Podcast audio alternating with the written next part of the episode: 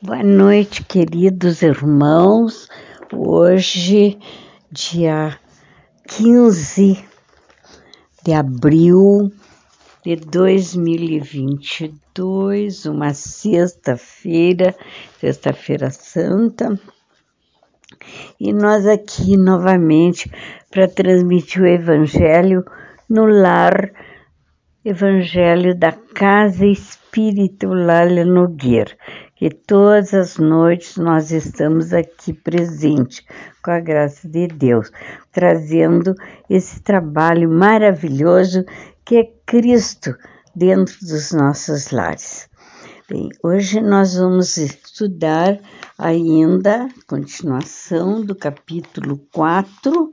Ninguém poderá ver o reino de Deus se não nascer de novo. E hoje então nos cabe o item 24, né? O item 24 é, desse capítulo. As é, instruções dos espíritos, limites da encarnação.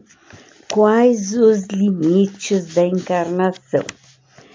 A bem dizer, a encarnação carece de limites precisamente traçados se tivermos em vista apenas o envoltório que constitui o corpo do espírito, dado que a materialidade desse envoltório diminui a proporção que o espírito se purifica em certos mundos mais adiantados do que a Terra já ele é menos compacto, menos pesado, menos grosseiro e, por conseguinte, menos sujeito a vicissitudes.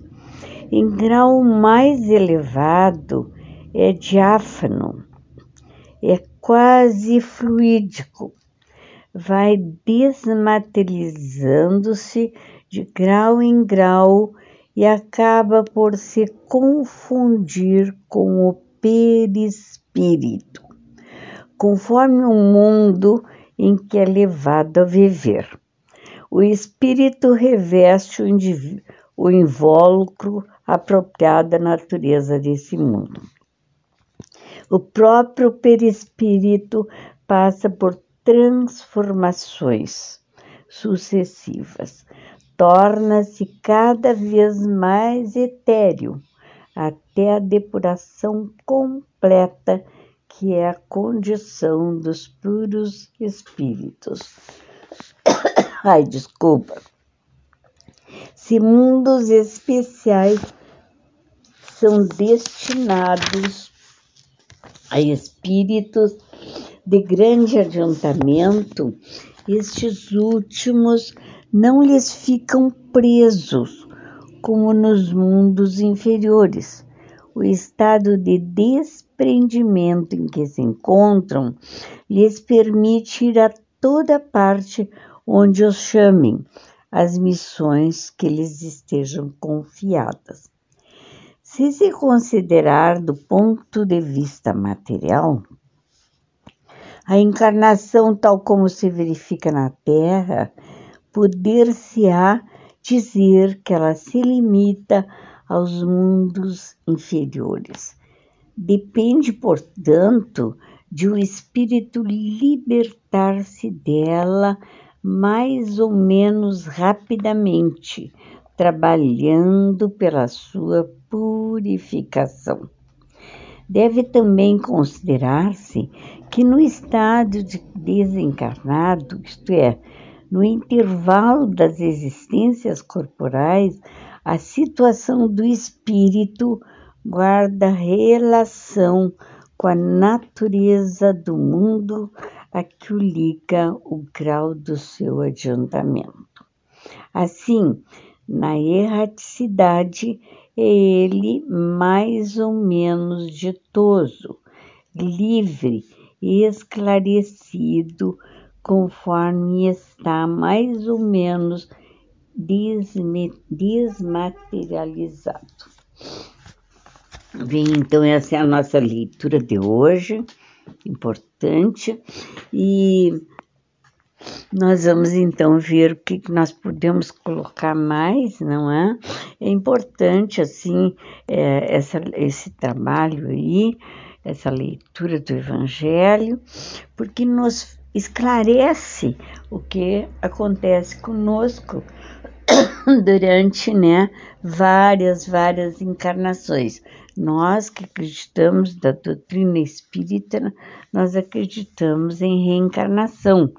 Então, nós sabemos que nós vamos vir ao retornar ao mundo material quantas vezes for necessário a nossa purificação, a nossa melhora espiritual. É? Então, ali fala muito, e eu gostaria de fazer um parêntese aqui para explicar sobre o perispírito, porque ele nos diz que vai purificando, e tem lugares que o perispírito, até o perispírito, sofre modificações. É claro, porque no perispírito é registrado que esse perispírito é um envoltório, né? Que fica do corpo é, é registrado todas as nossas é, perfeições e imperfeições, tudo é registrado ali no perispírito.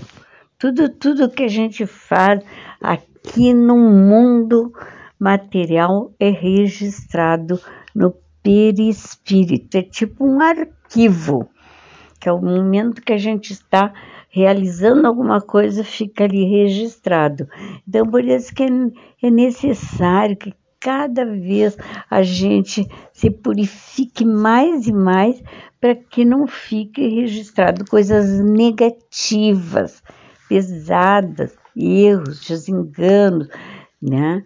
Tudo isso para não ficar registrado no nosso perispírito e procurar registrar o máximo possível o bem, o amor, é isso que é importante, registrar no nosso campo de arquivo aí.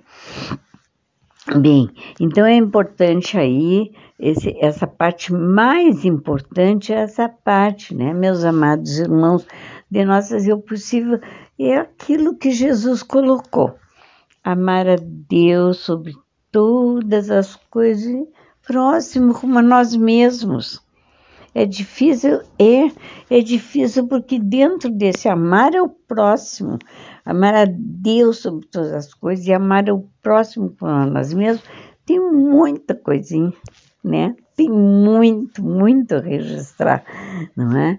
E nós temos que saber que a gente tem que fazer a caridade, que tem que amar não é só os que, que nos amam, os nossos amigos é fácil. É muito fácil amar os nossos amigos, mas e o inimigo? É difícil. Eu sei que é difícil amar, mas pelo menos não querer bem, não, não querer mal, aliás, não desejar o, o mal a essas pessoas, não é? Isso que é importante. É lógico que, que muitas vezes é difícil uma pessoa que nos magoou, falou de nós, a gente amar mas podemos fazer o possível de não registrar ódio contra ele, não desejar né, nada de ruim, não aconteça nada de ruim para ele. Isso que é importante, fazer o possível, porque nós somos ainda muito imperfeitos. E nós estamos aqui no mundo material para nos melhorar e lá dentro do nosso lar, muitas vezes, a gente tem inimigos. A gente pode ser inimigo do nosso companheiro, nosso esposo. É lógico, casamos com ele, amamos, mas lá adiante nós descobrimos que ele é um inimigo nosso. Então nós temos que procurar aproveitar a oportunidade que Deus nos deu para conquistar essa criatura para o nosso lado, para nós amarmos e ele nos amar. Um filho, um filho muitas vezes difícil é nosso inimigo. Tem tanta coisinha, né, meus amados irmãos, que nós temos que aprender aos poucos e registrando e, e procurando nos melhorar durante a nossa existência, para que logo possamos purificar o nosso espírito. Então, é mais ou menos isso, tem muito que falar, porque é um, é, é um diálogo muito grande mesmo, esse assunto. Mas o tempo é pouco e nós agora vamos aproveitar para pedir pela paz, pela tranquilidade do mundo. Vamos, é, em especial, por esses momentos tão difíceis que nós estamos vivendo de guerra, de ódio, né? um rancor tão grande, um ódio tão grande. Vamos fazer as preces para que tudo se amenize, se ajeite, se acalme, né? Vamos pedir também pela tranquilidade, pela harmonia. Vamos pedir pelos hospitais que haja paz, haja tranquilidade, haja calma. Vamos pedir pelos enfermeiros, pelos médicos que trabalham incansáveis nestes momentos difíceis, que eles tenham a paz, a tranquilidade, que tenham assim calma, que tenham assim principalmente harmonia nos corações para falar, para ajeitar, para poder tratar aquelas criaturas que lhes são confiadas. Vamos pedir também pelos presídios, onde existe a dor, o desespero, em todo é lugar onde existe dor e desespero, que exista um momento de paz e tranquilidade. Vamos pedir pelos nossos lares e vamos pedir que esses amigos espirituais possam penetrar no nosso lar, levando da porta da frente da casa até fundo da nossa casa, um pouco de tranquilidade, de paz, de amor, visitando todas as dependências do nosso lar.